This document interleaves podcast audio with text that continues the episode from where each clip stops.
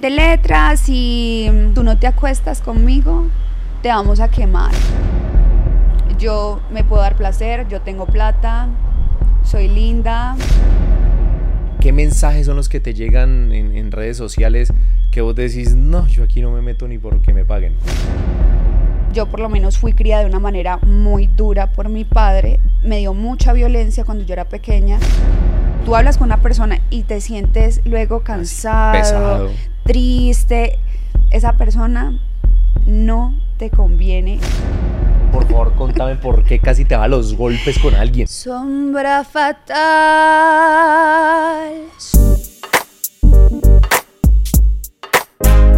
Hey, ¿qué tal mi gente? ¿Cómo están? Sean ustedes bienvenidos a otro episodio más de 40 grados. Para mí es un placer siempre llevarles hasta la comodidad de sus hogares, de sus teléfonos móviles, de sus televisores a mujeres hermosas. En este caso vamos a recibir con un fuerte aplauso y una bulla a De Letra.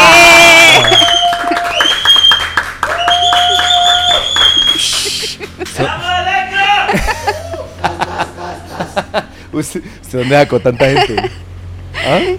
Mejor dicho, lo tenía que traer. No, pero hay muchas personas. ¿De, de- de dónde- de dónde la sacaste? La fanática increíble. Sí, increíble. Ahí donde la ven a, a De Letra es una mujer aparte de hermosa, exitosa, empresaria. Ya vamos a conocer un poquito más acerca de su vida. Eh, empecemos preguntándole, ¿hace cuánto estás en el mundo del entretenimiento para adultos? Hace seis años eh, estoy, inicié como modelo eh, y ya después de tres años eh, inicié ya como empresaria. Ok, perfecto. ¿Qué te motivó a, a iniciar como modelo en la industria? Primero fue como todas las mujeres inician por necesidad, la mayoría, la mayoría. La mayoría, sí. Sí, la mayoría de chicas inician en la industria por necesidad y este fue mi caso y inicié la primera semana, me hice lo que me hacía en un mes y matándome. Yo anteriormente era impulsadora y me ganaba un millón de pesos eh, y eso porque me tocaba transportarme, yo soy de Jumbo, entonces me tocaba doble transporte, no me quedaba sino para escasamente la comida y ya. Súper fuerte. Pe- pe- Pero, pero vivías en Cali, o sea, te transportabas de... Sí, me- eh, no, vivía en Jumbo y me transportaba acá a Cali, eran dos transportes, eh, pues viniendo y yendo, entonces pues no me, no me alcanzaba. Eh, ¿Cómo llega vos viviendo en Jumbo y siendo impulsadora la oportunidad de ser modelo? Eh, todo empezó cuando estaba haciéndome un tatuaje que tenía en el brazo que ya me lo tapé. Ajá. Eh, un día pues me quise hacer alguito y, y el tatuador... ¿Qué? No, no, no, no, no, no, espere, eso me causó curiosidad porque uno no se tapa un tatuaje así como así. No, es que parecía una cortina. Entonces...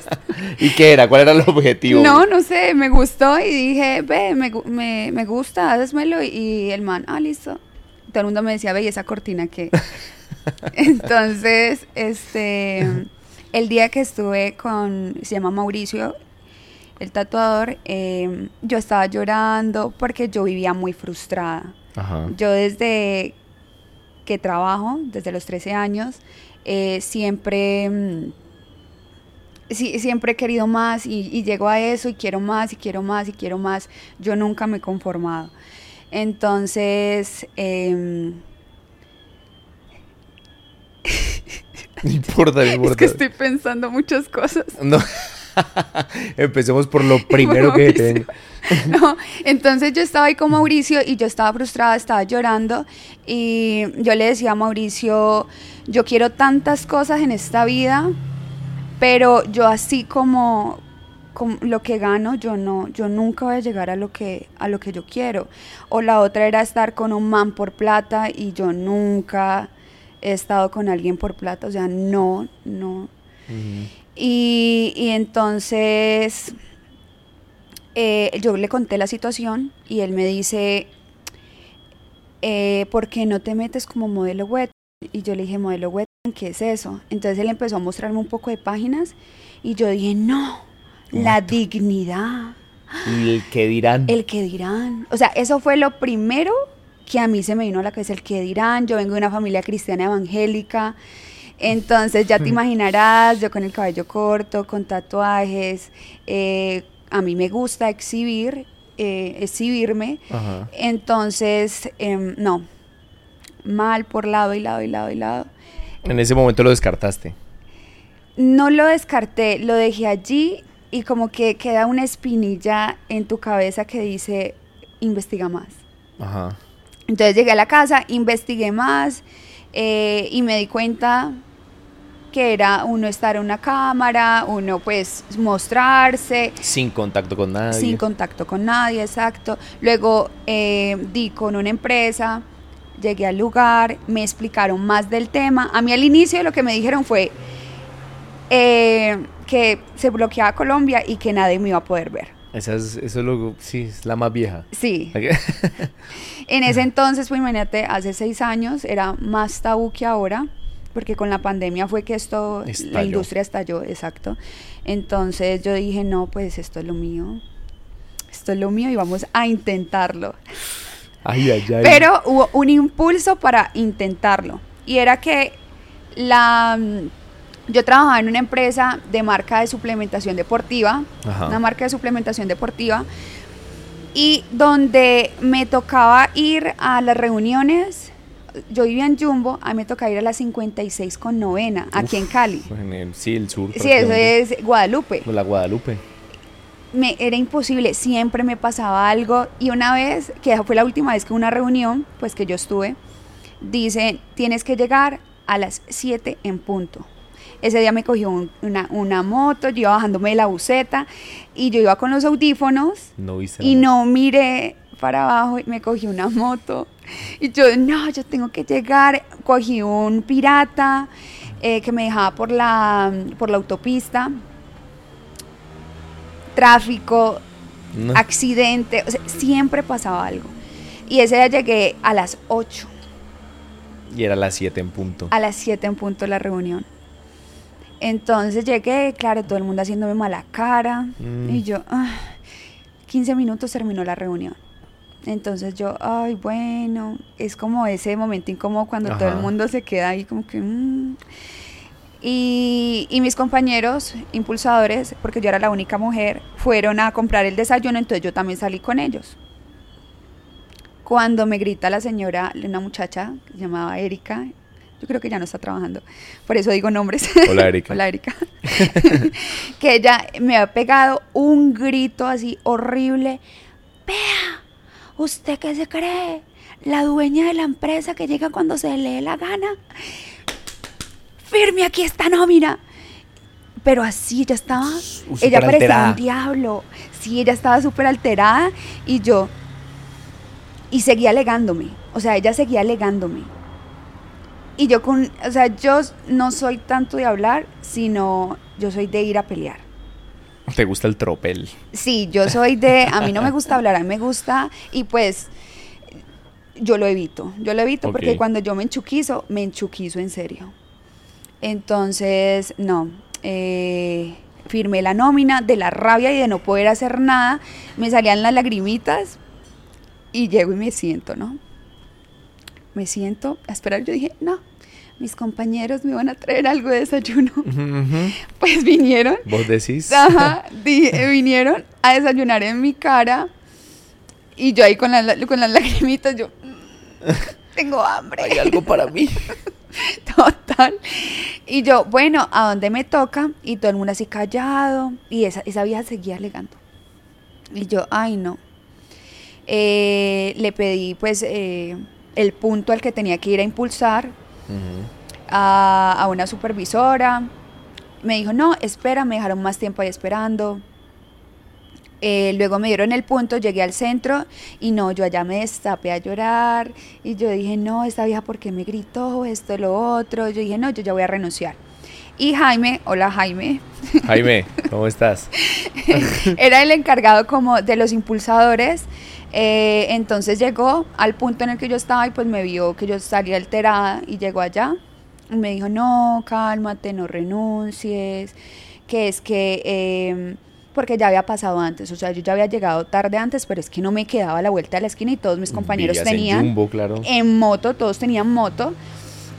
Entonces eh, siempre llegaba tarde, siempre llegaba media hora tarde, pero es que era imposible. Eh, entonces pues nada, le dije que no más, que no iba a seguir más y eso fue como un impulso más, porque obviamente yo no iba a renunciar si yo no tenía algo más. Claro. Exacto, yo no tenía soltar que- algo si no tenía otra cosa agarrada. yo tenía eso allí, yo ya había ido a la entrevista, me habían dicho que sí, que cuando quisiera pues fuera a, a- a las capacitaciones y yo listo. Yo ya tenía algo allí.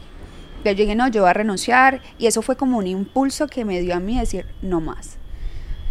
Me dio mucha rabia y yo, yo funciono más con rabia y yo soy muy impulsiva. Ok. Entonces, claro, eh, dije, no, no, no, no, no, no me gustó esto. Eh, cuando yo llegué a la casa, estaba mi papá y yo le dije, papá, renuncié, pasó esto, pasó lo otro y voy a trabajar como impulsadora. Ve como modelo, Modelo web. web. Uy. Así, se lo dije así. Papá me dijo, ¿qué es eso?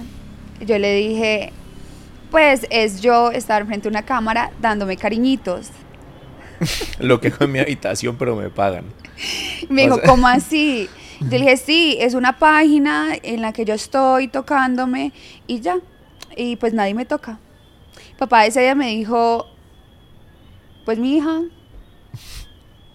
cada quien hace con su vida lo que quiera, me iré a ver usted qué hace. Si usted quiere hacer eso, hágalo. Pero muy comprensivo. Sí, me dijo, cada quien hace lo que, con su vida lo que quiera y ya. Entonces yo, ok, está bien. O sea, ya después de que mi papá Eso ya es un. Sí. Hágale. Exacto, entonces inicié en la industria, la primera semana yo me hice un millón de pesos, o sea, la primera semana yo sin juguetes, sin, con los dedos, yo temblaba, yo era inexperta, ¿Te, yo... te exigían saber inglés o.? No, no, No. no es, no es necesario, pero obviamente tienes que ir mejorando, tienes que ir aprendiendo, porque la mayoría de usuarios son extranjeros, entonces si te están diciendo eh, la mano, pues entonces tienes que mostrar la mano. Exacto. Eh, entonces, sí, a, a medida del tiempo tú vas aprendiendo cositas y, y pues nada, yo al, al- la primera semana yo dije, no, esto es lo mío. O sea, yo tanto que me mataba por un millón de pesos y, y yo ya, la primera semana ya, hacérmelos así. Hice lo del mes. Sí, claro, Increíble. sí. Increíble. O sea, exponiéndote a muchísimas cosas, al tráfico, a subirte en piratas, a que te agarrara una moto, a, a- a diferentes adversidades y por esa oportunidad de ser eh, modelo en una plataforma eh, de internet, te hacías eso en una semana. Cuando tu- tus papás reaccionaron a eso, hey, papás, me estoy haciendo esto, ¿qué te dijeron? Eh, mi mam- yo mamá no tengo. Ok.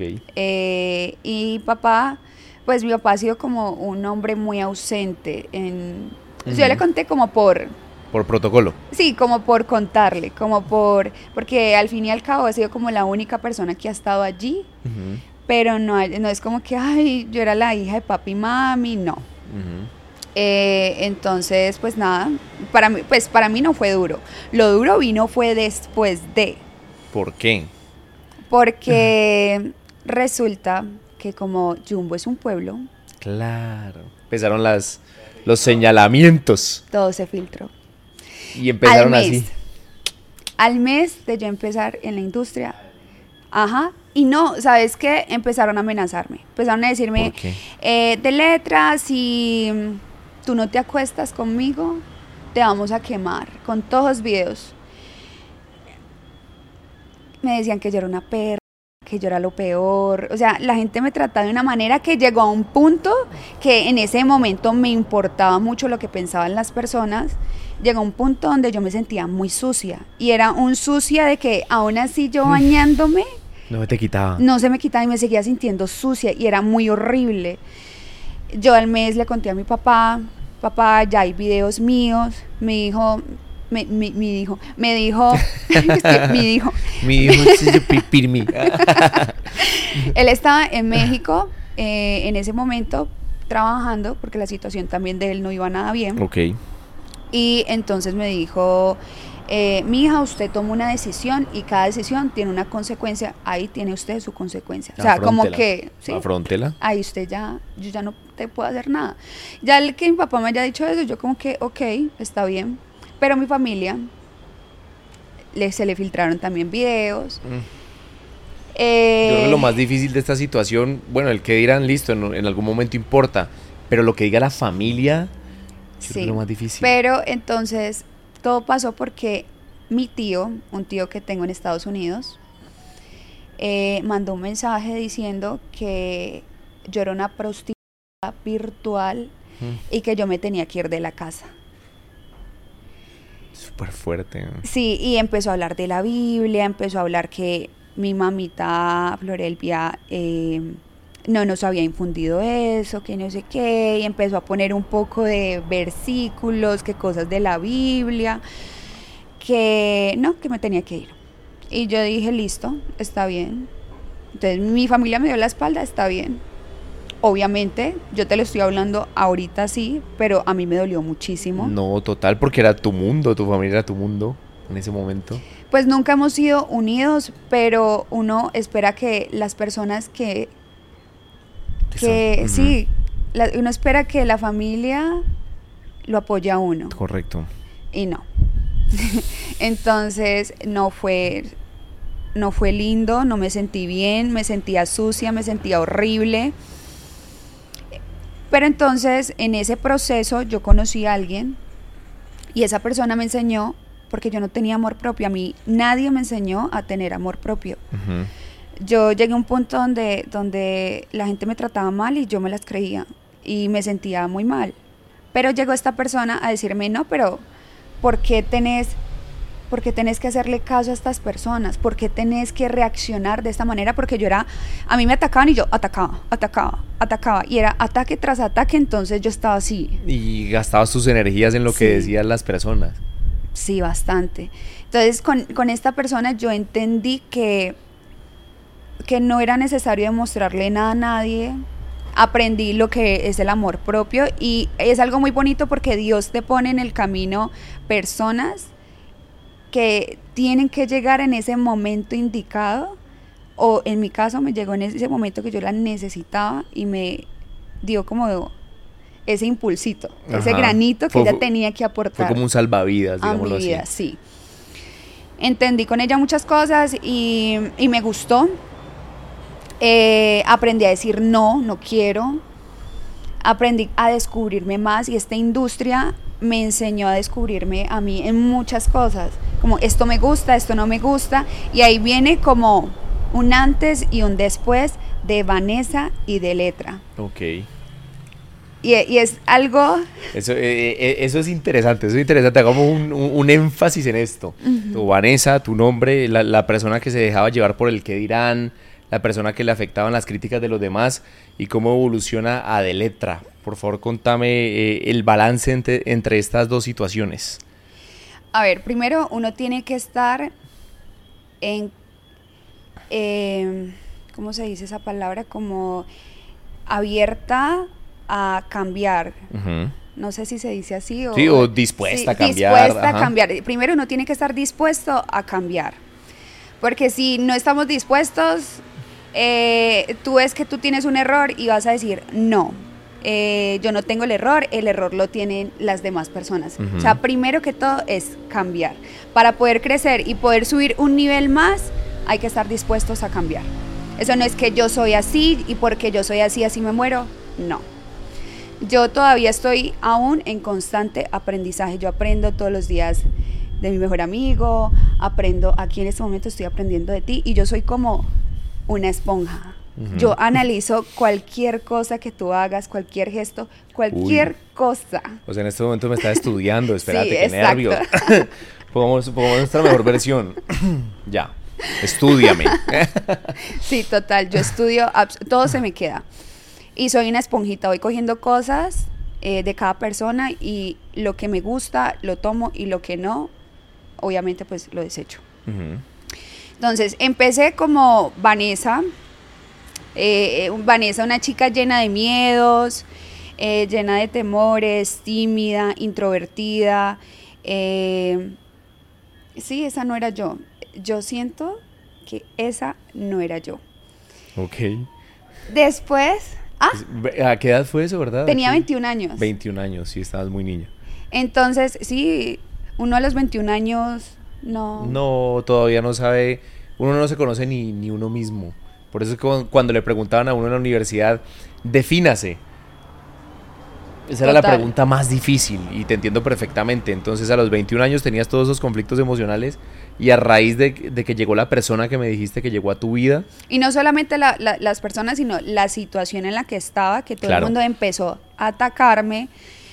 Entonces yo puse como una barrera, me puse eh, a atacar a todo el mundo y llegó un momento donde esta persona me dijo, no es necesario esto, no es necesario lo otro, desármate, empieza a aceptar esto y si te dicen tú eres una perra, tú eres una fácil, si tú no lo eres, ¿por qué te tiene que afectar? correcto. Yo no estoy en este mundo para agradarle a alguien, yo no estoy aquí para demostrarle nada a nadie, yo sé lo que soy y de lo que soy capaz de hacer y no necesito que alguien me de piropos, que me diga que yo soy lo máximo cuando yo sé lo que yo soy. Pero esto ha sido un proceso De años, mi. supongo. de años, exacto, em, en los que he aprendido de muchas personas, porque no solamente esta persona, esta persona fue como un impulso de alguien que yo dejé entrar a mi vida y me dio como esto y yo dije, esto me gusta y voy a seguir cambiando y voy a seguir como escalando para ser siempre todos los días mi mejor versión. Yo no tengo por qué competir con ninguna modelo.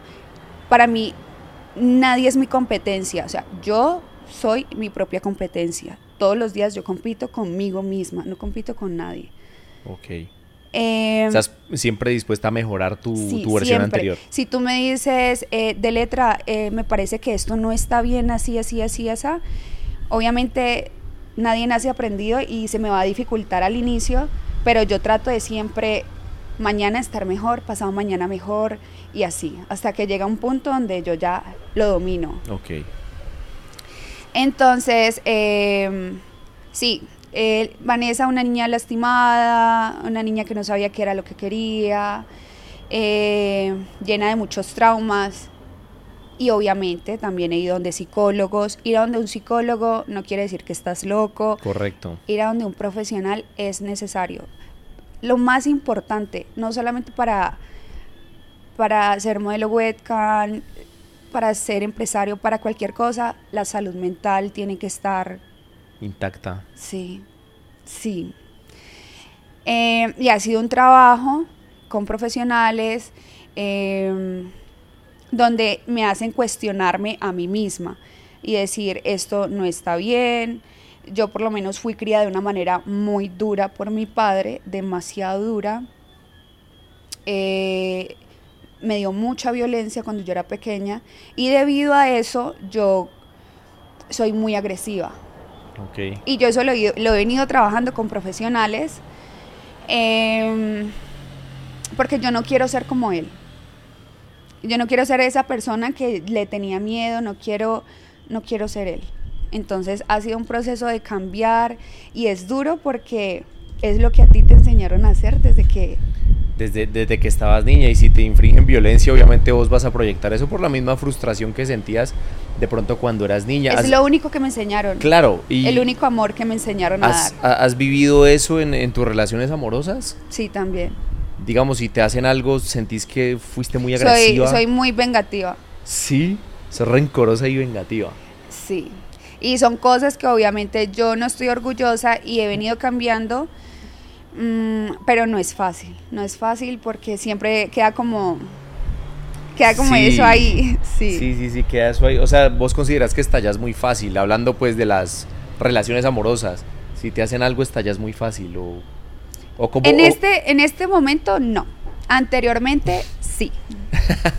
Anteriormente sí. Cualquier cosa que me hacían, yo ya estaba pensando, y no en el hecho como que, ay, me engañan y voy a engañar, no, sino que yo buscaba qué le dolía a esa persona. Y como Uy. te digo, yo soy muy analítica. y cuando digo que hacía que le doliera, yo hacía que le doliera, doliera mucho a la persona. Uy, Entonces son cosas, fuerte. sí, que he venido trabajando y allí es donde viene de letra, que de letra a de letra no le importa nada. Es A de letra, sí, a de letra no le importa nada, de letra es un alma libre, de letra si estás, si no estás, está bien. De letra no necesita de nadie, de letra no necesita una pareja, de letra no necesita, solamente me necesito a mí misma estar bien, estar en calma, tener mi salud mental bien, no quiero a nadie que me esté quitando esa tranquilidad y cuando siento que alguien me la está quitando, Bye bye. boom, de una. Y ya no me cuesta dejar, a- dejar de hablarle o dejar eh, o apartar a alguien. Antes sí me costaba por el apego emocional, dependencia emocional y siento que eso ya ahorita no lo tengo. Así como puedes entrar en mi vida, así mismo te saco. Si yo veo que estás eh, dañando mi salud mental, que no aportas nada a mi vida, Así mismo me Chao. va. Sí. Yo sí voy a estar con alguien eh, en lo amoroso, en la amistad. No es porque te necesite, es porque me gusta estar contigo. Es porque aportas algo a mi vida y no tiene que ser, ah, no es que tengo un amigo porque me aporta dinero. Ah, es que tengo esto porque no, porque me aportas tranquilidad, me aportas felicidad. Ok. Te ayuda a mejorar como persona de cierta manera. Exacto. Entonces, en- entonces, hablando de esto, de que pues todo es un proceso, de que buscaste ayuda con profesionales, de que te empezó a importar cinco lo que dijeran los demás, de que sale de Electra, ¿crees que a partir de ese momento mejoraste como persona? Sí, claro. Total. Sí, sí, porque es que yo vivía muy pendiente anteriormente de los demás, como el que dirán, qué pensarán de mí, y eso es desgastante.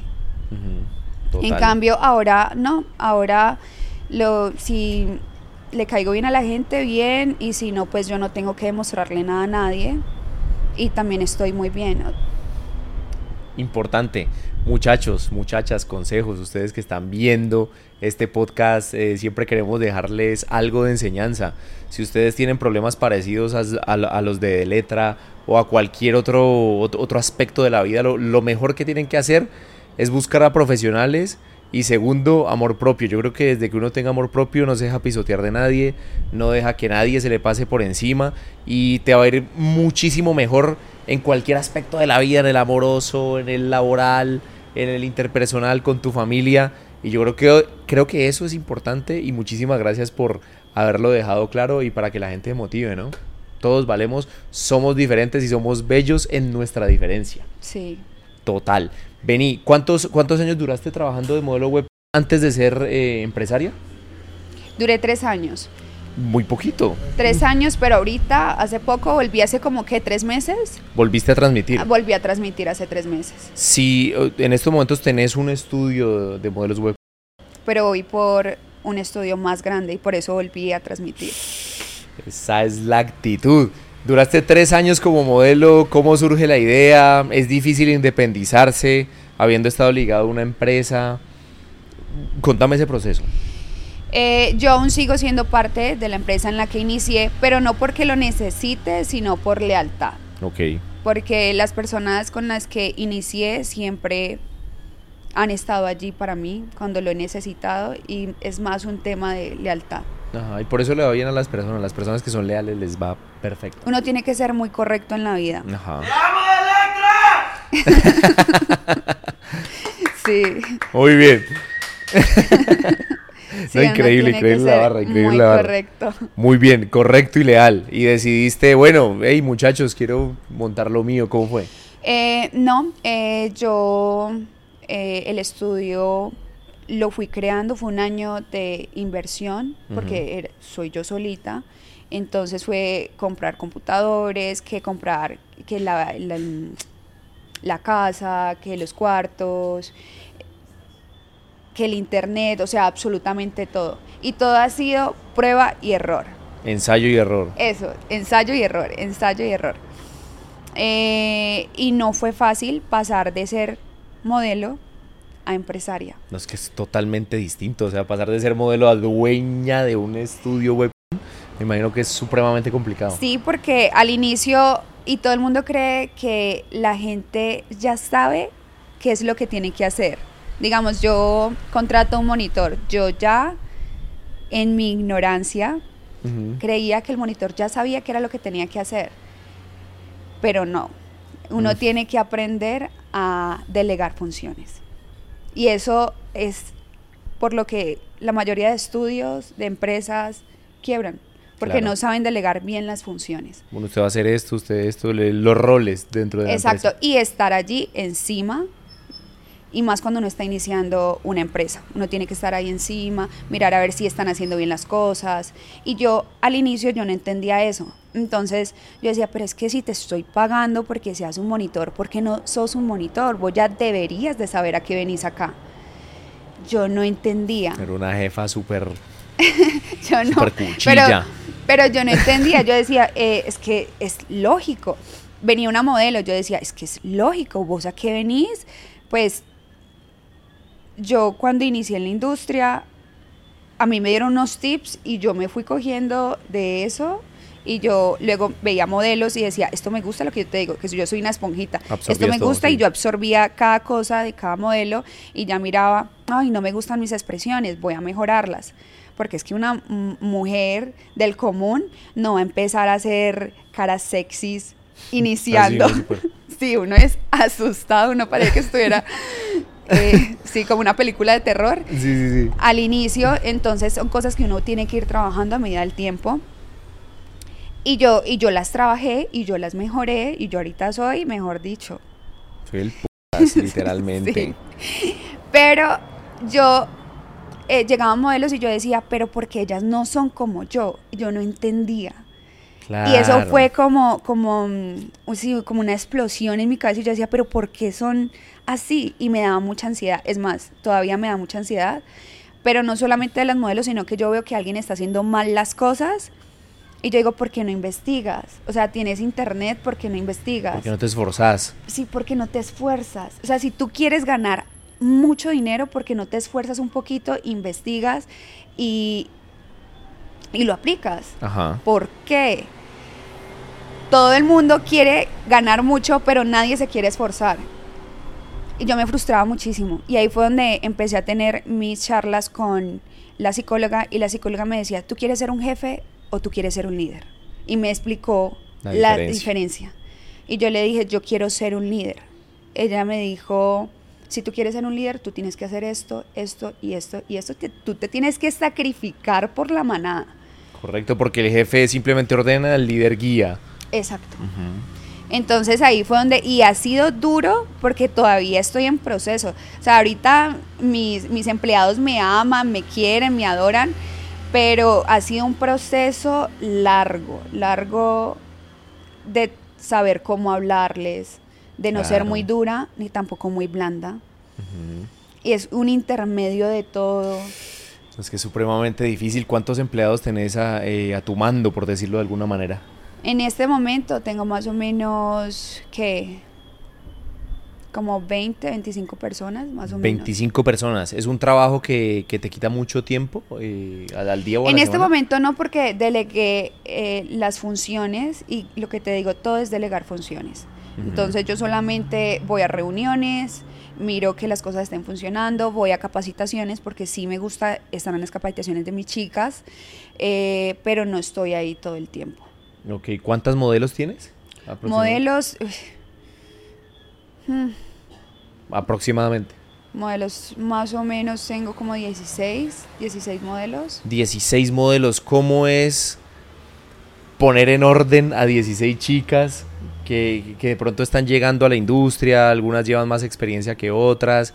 ¿Cómo es delegar funciones y que no hayan conflictos? No, es complicado. Cuando uno trabaja con chicas es muy complicado Complejo. que no hayan conflictos. Pero allí llega algo y es que de una llegan a la empresa, tienen la capacitación conmigo y yo soy muy clara. Y yo les digo, miren, aquí no venimos a ser amigas, pero tampoco vinimos a ser enemigas. Protagonistas de nuestra tele. Aquí no vinimos Sí, a ser sí, sí. amigas ni enemigas. Aquí venimos a trabajar y a producir dinero. Aquí venimos a aprender. Y la chica que no me entiende eso, yo de una le digo, se me va. Se me va porque hay chicas que tienen una energía súper pesada. Claro. pesada. Yo tenía una modelo que eh, llegaba, miren, todos tenemos problemas. Sí. Todos. Yo tengo mis problemas, tú tienes tus problemas, pero yo no puedo llegar a la empresa a cargarte a ti de mis problemas. Son mis problemas, yo tengo que solucionar mis problemas. Entonces esa niña llegaba y ella tenía una relación súper tóxica con su marido y llegaba y, que no, que es que mi marido peleé con él, que no sé qué, que no sé cuántas, y es que mira que por esto y esto y esto y esto, a mí no me interesa. O sea, suena feo y todo, pero no me interesa y por eso también soy muy, muy así al dejar entrar a las personas en mi círculo, porque no me gusta que alguien me cargue de sus problemas. Correcto. Mira, eh, por lo menos mi relación con, con, con Darío, con mi mejor amigo, él a mí no me Buena, carga. Darío. Gracias. Ah, yo también traje mi barra. él, a mí, él a mí no me carga de cosas malas, sino que él me recarga de muy buena energía. Y eso es lo que tenemos que estar, estar pendientes, como si tú hablas con una persona y te sientes luego cansado, pesado. triste, esa persona no te conviene en la vida. Hay personas que no es que sean malas personas, es que tienen muy mala energía y te dejan con una energía súper bajita. Yo siempre que hablaba con esta vieja, con esta vieja, con esta chica, Con esa hembra. con esa hembra, yo siempre que hablaba con ella, ella me dejaba con dolor de cabeza y me dejaba con ganas de irme a acostar a dormir. Siempre. Y era horrible. Entonces, me recargaba tarde, que me recargaba de toda su energía pesada. Era súper mandona, que necesito esto, que necesito lo otro, que era... Pero aún así, lo que se hacía no era mucho, entonces ella uf, Exigía mucho, pero producía demasiado. poco. Exacto. Y aparte me recargaba y, y a la final yo le dije, mira, lo siento mucho, pero no, no más. Y aún así ella me habla y me dice, de letra, yo te amo, sos lo máximo, no sé qué. No quedamos en malos términos, pero no... No, era conveniente para ninguno de los Ni, ni, sí, ni ella estaba feliz con lo que yo le ofrecía, ni yo estaba feliz con ella porque no era una buena modelo, exigía demasiado y me recargaba de muy, no, no de mala energía, sino que me dejaba a mí mal. Baja. me indisponía demasiado. Como también han salido viejas que han salido peleando conmigo porque, como te digo, yo soy de, si me enchuquizo, yo voy hasta el final. Llórelo. Ujú, exacto. Entonces han habido chicas que han sido muy groseras, que han salido re mal de la empresa. Yo una vez, sí, casi me voy a, a los traques con una vieja porque era muy grosera. Me gustan esas historias de traques, por favor, contame por qué casi te va a los golpes con alguien. Porque estábamos en la empresa y yo tengo una norma de que los celulares no están permitidos en las habitaciones. Ahorita ya esa regla ya está mandada a recoger, pero en ese entonces yo tenía esa regla y yo era súper estricta porque es que todas las niñas que llegaban, llegaban a ir a coger el celular. Entonces yo decía, no, pues cuando apenas lleguen le, le entregan el celular a la monitora. Y entonces una niña y ella cuando llegó, no, ella se veía como que no mataba una mosca. Súper pianita, pasa amor. Sí, sí, yo dije, ay, tan linda ella, y ella era súper dulce.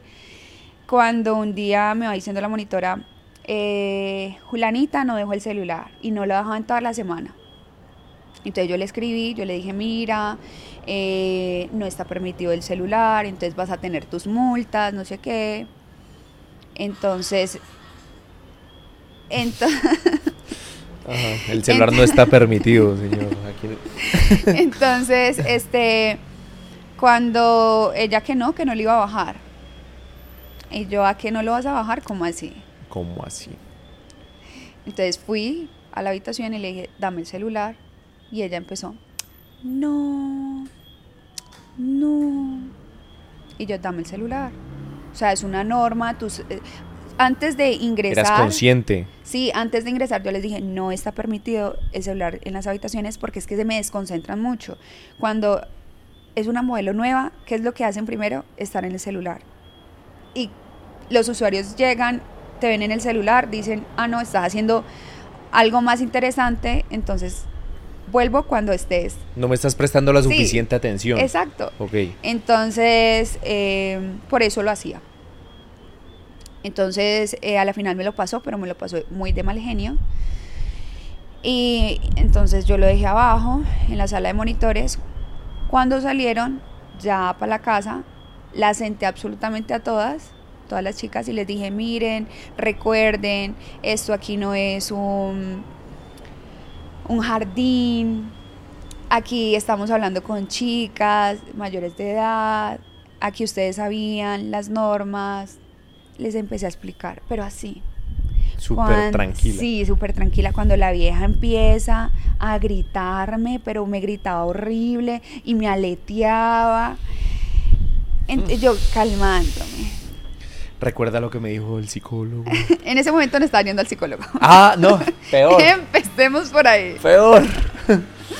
Entonces, em, cuando en esas ya, ya. Cruzó un límite. Y yo le dije, vos sos una modelo mediocre, vos sos esto, vos sos lo otro. Porque yo para ofender, yo la tengo clarísima. O sea, yo te digo las cosas te digo las verdades en la cara. Y por eso es que duelen tanto, porque son verdades. A nadie le gusta que le digan las verdades en la cara. Y de pronto sí, cuando es una crítica constructiva, como que ve, estás haciendo esto, ta, ta, ta, pero hay maneras de decir las cosas. Pero en ese entonces, pues yo no las estaba diciendo en una muy buena intención, yo quería que Ofender. Le, ajá, que le hirieran. Claro, ella me estaba gritando y ya llegó mi punto y empezamos.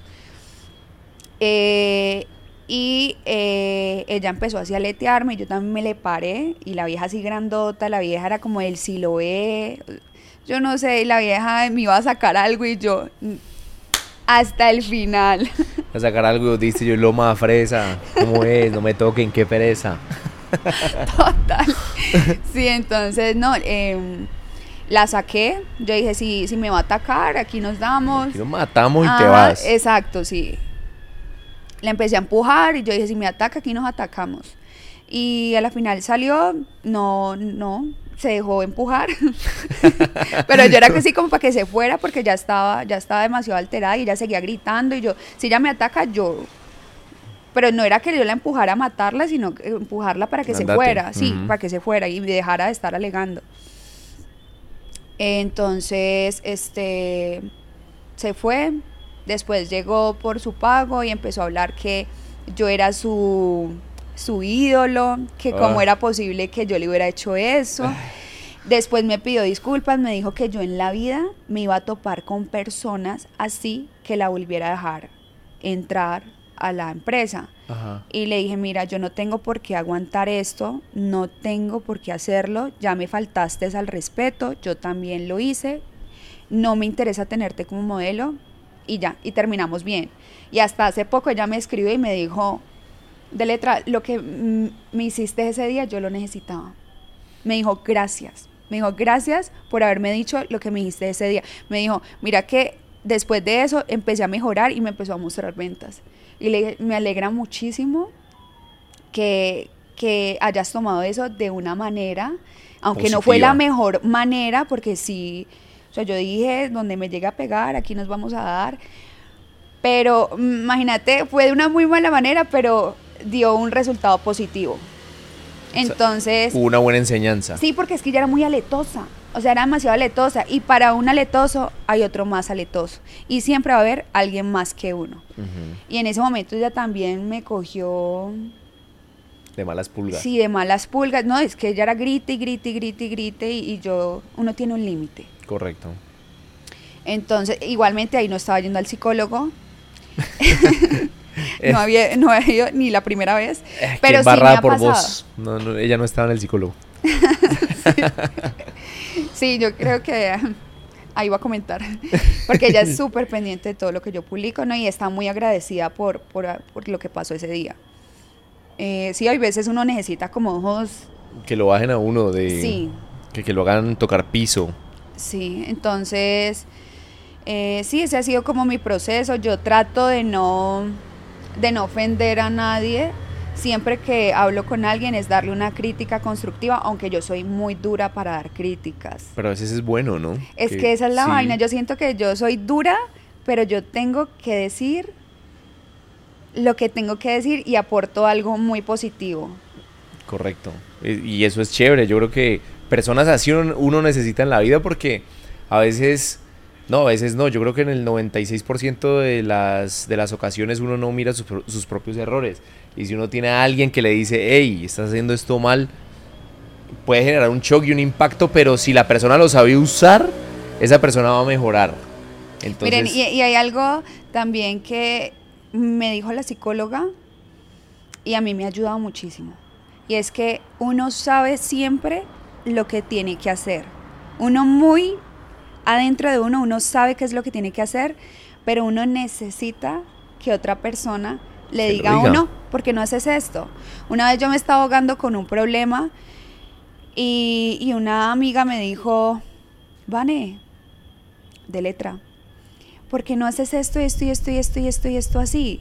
Yo ya sabía en el fondo qué era lo que tenía que hacer, yo solamente necesitaba que alguien me dijera qué hacer en ese momento. Yo ahorita ya no soy así porque uno cae en cuenta ya de muchas cosas. Sí, ya tiene mucha conciencia. Exacto. Pero la mayoría de personas, porque yo hay veces eh, tengo amigos eh, eh, o personas conocidas, yo, pero ¿qué tenés? Yo ahorita, a mí no me hablen de problemas, a mí háblenme de soluciones. Listo, hay un problema, ¿cuál es la solución? ¿Qué vamos a hacer? ¿Cuál es la solución? No nos vamos a quedar en el problema. Dime cuál es la solución. Ah, que ta, ta, ta. Listo. Esa es la solución. Vamos por la solución. Pero a mí que me empiezan a hablar de problemas y que este problema y que este problema y que este problema.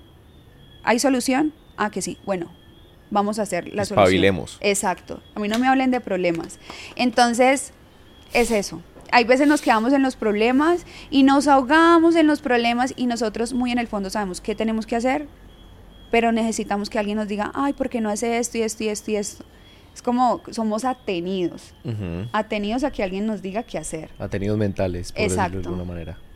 Y ya cuando entiendes eso, y en vez de quedarte en el problema y buscar soluciones, ve, tu vida se vuelve... Una maravilla. Exacto. Aquí nos ha dado un hack, esos que uno usa en los videojuegos, las claves, las trampas, ella nos dio un hack de vida. No se queden en el tropel, muchachos, soluciones. Tiene solución, lo único que no tiene solución es la muerte. Si estás vivo, a darle, para adelante. Sí. Muy bien. Bueno, y aparte de eh, el estudio web que lo tenés hace seis años, ¿Tres años? Tres años. Hace tres años que ya está marchando, que ya está andando, que has aprendido muchísimas cosas. ¿Te quedó tiempo para hacer un estudio musical? También tienes la vena artística. Contame un poquito acerca de eso.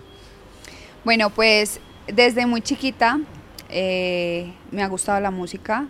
Mi padre es músico, y cuando tenía 15 años estuve en una agrupación que se llamaban Las Diosas del Valle. Uy. Tenía 15 años. Exacto, desde allí empieza lo de diosa. Lo de diosa. Ajá. Las diosas del valle. Em, y yo la primera vez que me subí a una tarima, yo dije, wow, me encanta, esto, esto es lo que yo quiero hacer. Y yo antes de ingresar a, a la industria, yo cantaba, pero pues eh, cantaba por cualquier cosa. Me decían, vamos para tal lado. Y yo, o sea, yo lo hago por pasión. Y ese es mi sueño. Ok, ser entonces, artista. Exacto. Em, entonces, hace poco dije, voy a hacer mi propio estudio de música. Lo tengo allá, o sea, todo está montado. Estoy estudiando eh, un instrumento. También estoy estudiando técnica vocal, porque anteriormente no había estudiado. Era de manera empírica. Sí, de manera empírica, me dolía mucho la garganta, eh, pero entonces ahorita he ido mejorando, tengo ahí el estudio, también estoy estudiando para eh, hacer mezclas, o sea, quiero aprender de absolutamente todo, sino que ser empresaria, creadora de contenido. No, eh, no hay suficientes horas sí, al día. estudiar, estudiar música, estudiar técnica vocal, Aparte también eh, ir al gimnasio porque también soy competidora de powerlifting. ¿Cómo así? ¿Sí? ¿También competís en, el mundo fitness? Sí. ¿Sí? ¿Qué es powerlifting? Ahí powerlifting es eh, peso, levantamiento de peso. En pecho, en prensa y en sentadilla libre. En sentadilla libre, ¿cuál es tu, cuál, cuál es tu límite?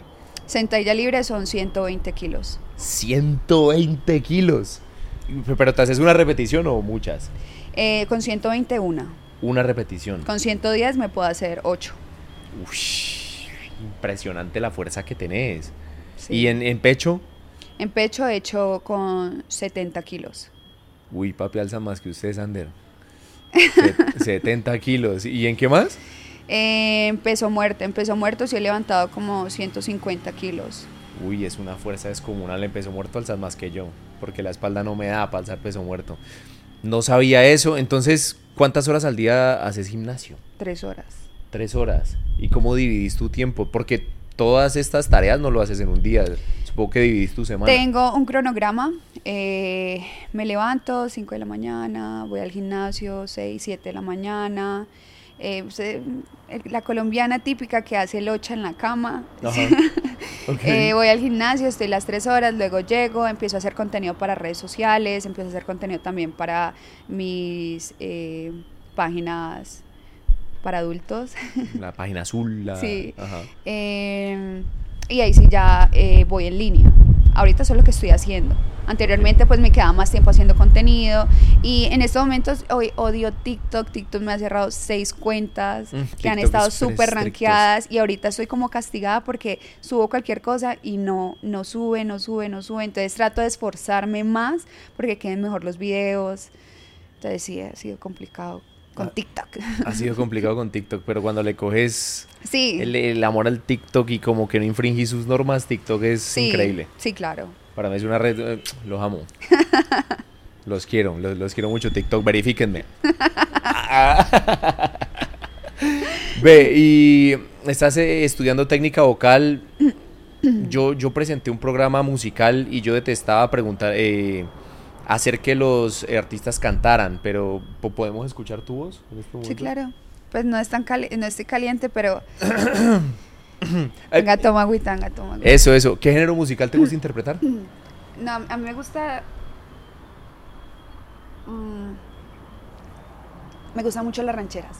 Uy, a mí también. Como Pero no es el estrella. género. Se me pegó el hablado de Isamur. Ya. Pero no es el género que quiero cantar. Ok. Pero me gusta eh, cantar mucho las rancheras. Bueno, dale, sorpréndeme. A ver, El título, el título y el artista. Entonces yo me transporto así. espera, miro a ver cuál voy a cantar. Eh, sí, eh, se llama Tú solo tú de Selena. Uy, es buenísima. ¿Sí? Es muy buena. Dale, dale. Yo cierro los ojos y me A transporto. ver. Espero no desafinarme y no. No. decepcionarlos. No, no, no vas a decepcionar. Dice así. Espérate, estoy nerviosita. No, yo no, yo no miro, yo me hago para acá. No, pues, wow. A ver, Tápense los ojos, chicos. tápense los ojos todos, por favor. Darío no come nada. Sí. No, Darío ya me ha escuchado. Ok. Sombra fatal, sombra del mal, me sigue por donde quiera con obstinación. Y por quererte olvidar, me tiro a la borrachera y a la perdición. Tú- Muy bien. Hasta Fercho vino. o, sea, o sea, el gato. es- es- es- eso fue. Ahorita estamos hablando de, de las sirenas que enredan con su canto, ¿no? Fercho vino corriendo. La cosa de Fer- Fercho es muy vendido, ¿no? Pero, Sí. pero vino corriendo. Viste que no le gustan las cámaras y vino. Sí. Fercho, muy bien ahí. O sea, no, de verdad, felicitaciones. Un aplauso otra vez. Uy, tranquilo. Se nota, se nota el estudio de técnica vocal. No, mentiras, increíble. Genial, me gustó mucho. Tenés talento, tenés proyección, te vas para Bogotá. Contratá.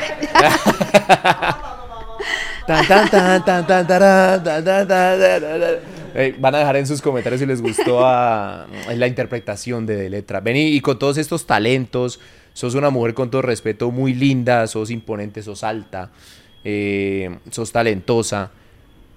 ¿Te escriben mucho por redes sociales? ¿Te caen mucho por ahí? Sí. Mucho es cuántos mensajes al día promedio. O subís una foto y una historia y... Sí, o sea, empiezan. Ta, ta, ta. Sí, claro. ¿Cuáles son tus gustos? ¿O tus preferencias? Eh, no, soy bisexual. Me gustan los hombres, me gustan las chicas. Bueno, entonces vamos a dividirlo en hombres y en mujeres. Lo, ¿cómo, llama tu atención un hombre solo hablando del aspecto físico? Después ya vamos en temas más profundos, pero en el aspecto físico, ¿cómo llama la atención un hombre, Adeleta? Eh, primero me gusta que tanto viejas como hombres eh, el ejercicio. Que hagan deporte. Sí. Cuando veo a alguien que no le gusta el ejercicio, ya pierdo interés un 60, un 60% de... Se va, listo. Sí, no. listo, que hagan deporte. ¿Qué otra parte del aspecto físico de los hombres te gusta? Me gusta que tenga una linda sonrisa. Ajá. sí, me gusta una linda sonrisa eh, y ya. Y que sea, pues... Linda sonrisa y que haga deporte. Que haga deporte, sí. Listo. Eso es en ambos aspectos. Sí. Listo. Ahora hablando del tema de la personalidad. ¿Cómo, cómo llaman tu atención? Porque supongo que has lidiado con muchísimas cosas sos una mujer que se gana su plata, que tiene sus empresas, que no se deslumbra por lo que veo, por lo que puedo leer. ¿Cómo llaman tu atención desde la personalidad?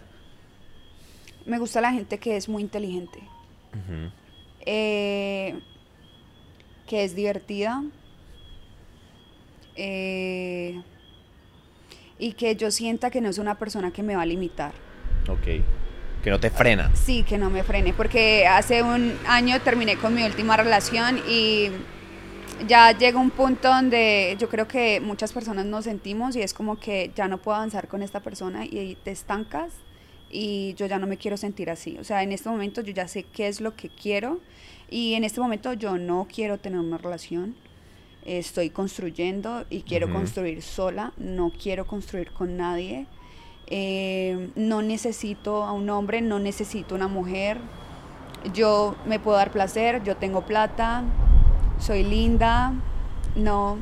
Ni tampoco como que un vacilón, no me gustan los vacilones, no me gusta, no. Conmigo es todo. O nada. O nada. Sí, uno llega como a ese punto, ¿no? Como que le gusta demasiado una persona o no le gusta absolutamente nada. exacto. Eh, te escriben muchísimo en redes sociales. ¿Hay posibilidad de lograr conquistar a de letra solamente por chat? No. ¿O de, llamar tu atención? No. No. Si lo tenés que conocer en persona o la tenés que conocer en persona. Sí. Total. Mijo, niña, no pierdas tu tiempo.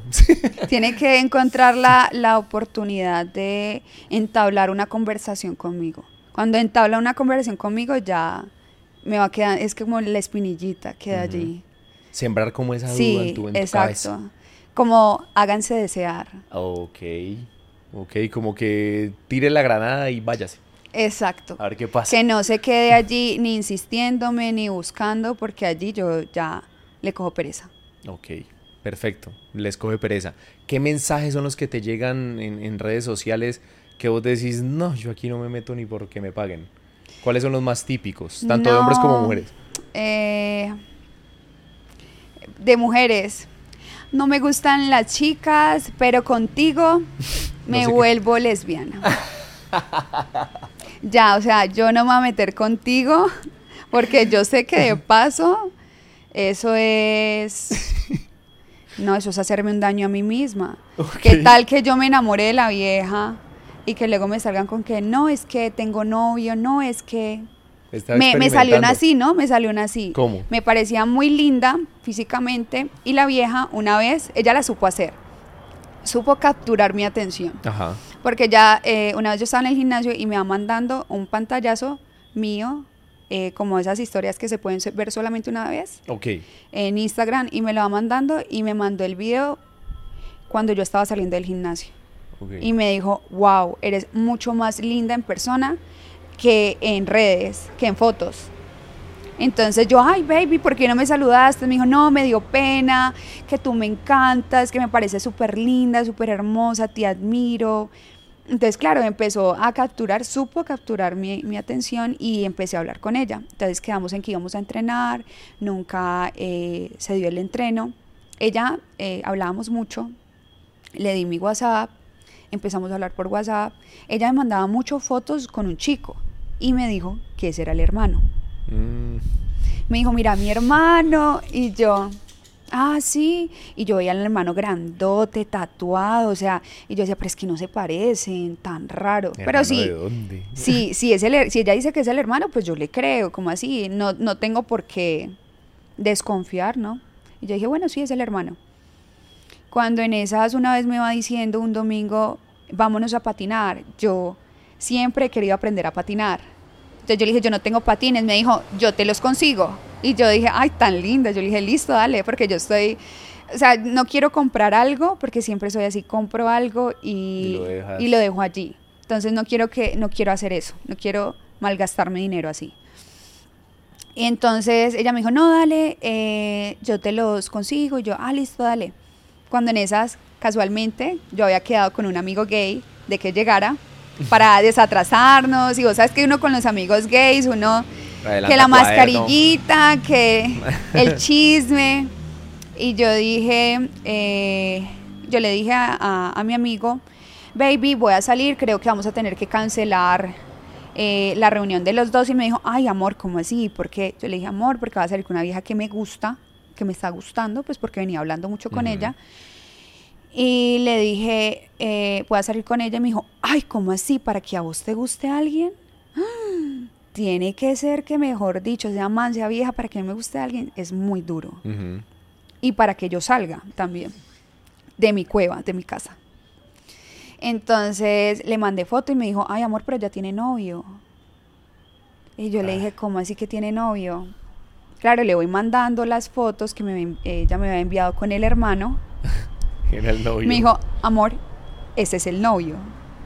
Y yo, ¿en serio?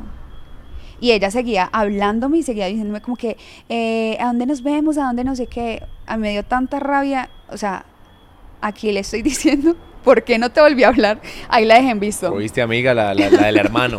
La del hermano Viga tatuado. La más vieja de todas. Uy, Sí. pero vení, las mujeres tienen mucho cuento. Sí, yo me quedé Uf. porque es que eso me decía, que yo no sé qué, que yo tan linda, que conmigo sí, que, que ella nunca lo ha intentado con una vieja, que... Y yo dije, bueno, voy a darle la oportunidad, imagínate donde se la hubiera dado. No. Perder mi tiempo allí. Hubieras quedado despechadísima después. ¿Qué tal vos? Despechadísima no creo, pero no me gusta perder mi tiempo. Total. ¿Quiénes, ¿Quiénes son más cuenteros, los hombres o las mujeres? Hmm, Los hombres. ¿Los hombres? Sí, claro. ¿Te han, Uy, echa- te han echado peores cuentos que Uy, ese que sí, no? ve todos los días, me mandan poemas. Unos Uy, poemas. Uy, es que hay unos en redes sociales que publican unas fotos. Si el cielo no tuviera estrellas, contigo solo bastaría. Si el, uy, es que los hombres también, uy. No, y son más hombres, porque una mujer es como más seca, más... Lo, lo que siempre me dicen como... Yo publico algo así como que, ay, vamos a darnos los picos o algo así, porque hay veces, pues, uno quiere cariñitos. Uno dice como que, no, ¿Quién para los picos? Vamos a ver qué hay en, en este ganadito que tengo aquí. Vamos a ver quién sí, quién no. Y publico y entonces empiezan. No, que yo contigo sí, que no, que no sé qué, las viejas. Entonces, pero ya. En cambio, el hombre no. El hombre sigue insistiendo, él sigue, él Yo persiste. Yo no quiero solamente picos, me imagino una vida contigo.